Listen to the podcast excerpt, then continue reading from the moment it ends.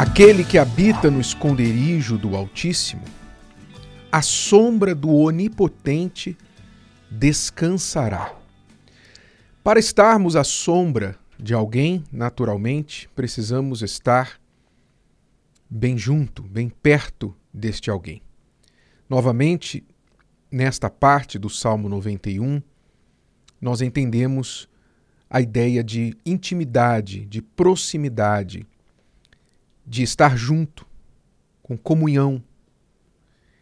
Porque a proteção que Deus oferece é para aqueles que estão junto dele, que estão com ele, próximos a ele, têm comunhão com ele. Como que a gente se aproxima de Deus? É possível você estar longe de Deus, já que ele está em todos os lugares? Deus diz que ele é onipresente aqui, diz a sombra do onipotente descansará. Se ele é onipresente, não estão todos sob a sua sombra? Não, não necessariamente. Por quê? Porque a onipresença de Deus não significa que a pessoa aceita as suas condições para que ele interfira na sua vida. É muito importante que o ser humano tenha esse entendimento, que você tenha esse entendimento sobre algo sagrado que Deus deu ao ser humano, que nem ele interfere, que chama-se a própria vontade. Você recebeu uma vontade. Quando você nasceu, você já recebeu uma vontade própria. E essa vontade só vem se desenvolvendo desde criança. E quando a pessoa atinge, a criança atinge a adolescência, ela quer declarar independência da sua vontade. Esse processo é um processo muito frustrante para a maioria dos pais, porque enquanto o filho é criança, nós praticamente controlamos a vida do filho 100%. O que ele come, o que ele veste, onde ele vai. Nós controlamos isso. Mas chega uma idade em que ele começa a descobrir que ele tem vontade própria, ele tem direito, liberdade própria, nós não podemos mais controlá-lo. E aí começam as frustrações de todos os pais, mães, na sua grande maioria. Mas assim como nós também nos frustramos com os nossos filhos quando estes não fazem a nossa vontade e des descobrem que têm a sua própria, Deus também é assim. Ele nos criou seres com vontade própria. Então, ele respeitando essa vontade própria, ele não se impõe sobre ninguém.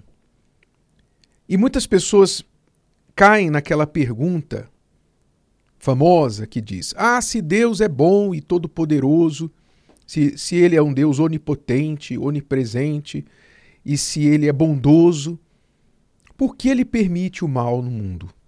Por que Ele permite o sofrimento, pessoas inocentes sofrerem, etc. Ora, parece uma pergunta inteligente, mas não é quando você entende que é incompatível a ideia de você ter liberdade de fazer o que você quiser e, ao mesmo tempo, ter um Deus que vai te proteger dessa liberdade.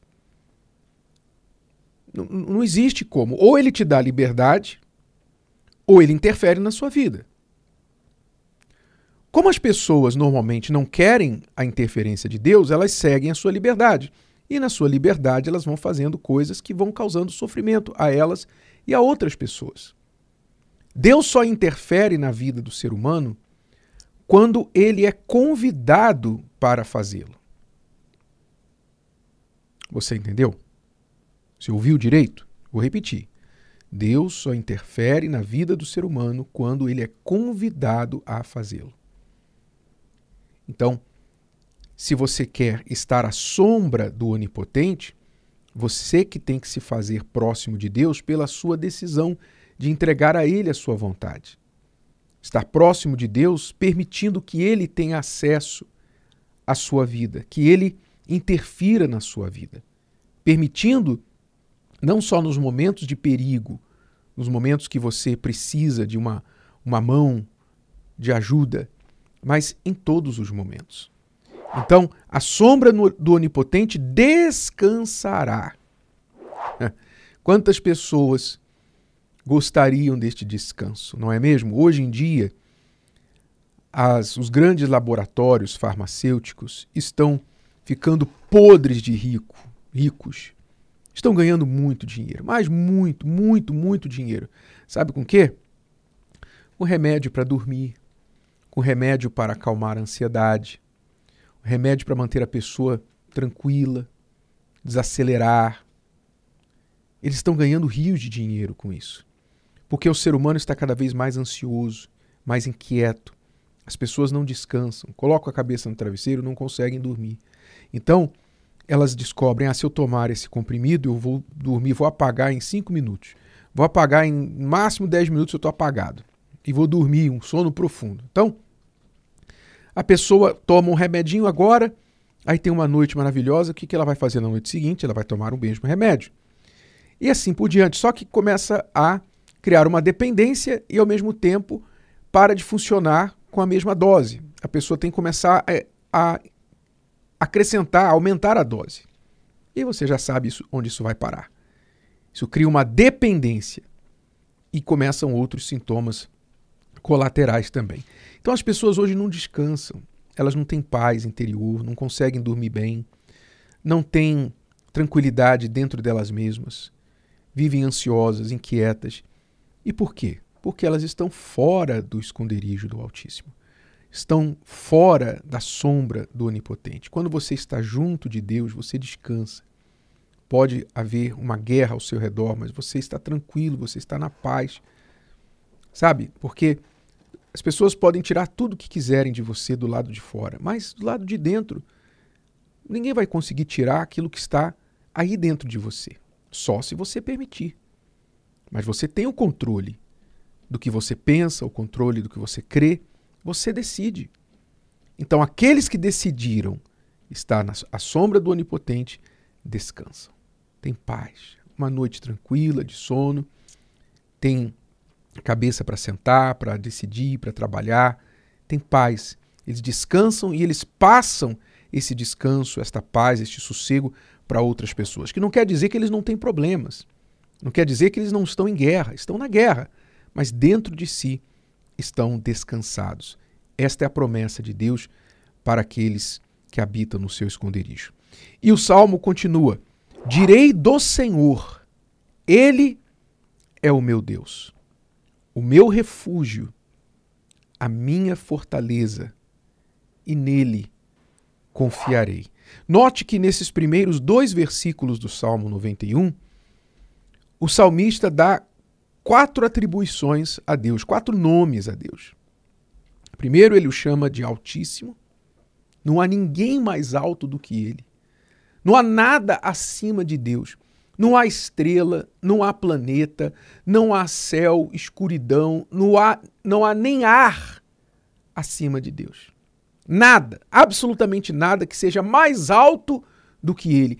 Ele é o verdadeiro Supremo. o Supremo Tribunal Celestial, o STC. Ele é o STC, o Supremo Tribunal Celestial. Não há ninguém acima dele. Ele é altíssimo, altíssimo, o maior. Ele é onipotente, que não significa que ele faz tudo aleatoriamente. Deus pode fazer tudo, mas ele não pode contradizer a ele mesmo. Deus não pode mentir, por exemplo. É impossível que Deus minta. Então, há coisas impossíveis para Deus? Sim, há coisas impossíveis para Deus. Eu já falei aqui uma. É impossível que ele desrespeite a sua própria vontade. Por que Deus vai lançar pessoas no inferno? Algumas pessoas no inferno? Porque elas quiseram. Ah, não é possível. Não, ninguém quer ir para o inferno. Sim, você escolhe o inferno como o outro destino da sua alma quando você rejeita a salvação de Deus. Então, quem não quer fazer a vontade de Deus aqui na terra, ele vai fazer a vontade dessa pessoa na eternidade, que é ficar longe dele. Então Deus não pode interferir com a sua vontade, Deus não pode mentir, Deus não pode se contradizer Compreendeu? Ele não pode ir contra a sua própria lei. Ele não pode fazer isso. Então, o fato de ele ser onipotente não significa que ele vai sair fazendo coisas aí aleatoriamente simplesmente porque ele pode. Quando o diabo falou para Jesus assim: "Ah, lança-te", usando o Salmo 91, inclusive. Lança-te daqui de cima lá embaixo, porque está escrito: aos teus anjos dará ordem a teu respeito para te guardarem em todos os teus caminhos. Jesus podia fazer aquilo. Ele podia, mas ele não fez. Porque ele não está aí para fazer exibicionismo. Deus não fica ostentando o poder dele, se exibindo. Deus está sujeito às suas próprias leis. E essas leis ele respeita, eles a respeita. E nós temos que estar enquadrados nestas leis para recebermos a sua ajuda também. Então, Altíssimo, Onipotente, Senhor, direi do Senhor, um nome tão comum, tão usado de qualquer maneira que as pessoas não entendem que Deus é Senhor. De quem? De quem é seu servo. Deus é Senhor dos que o servem. Jesus disse: Nem todo que me chama Senhor, Senhor entrará no reino dos céus.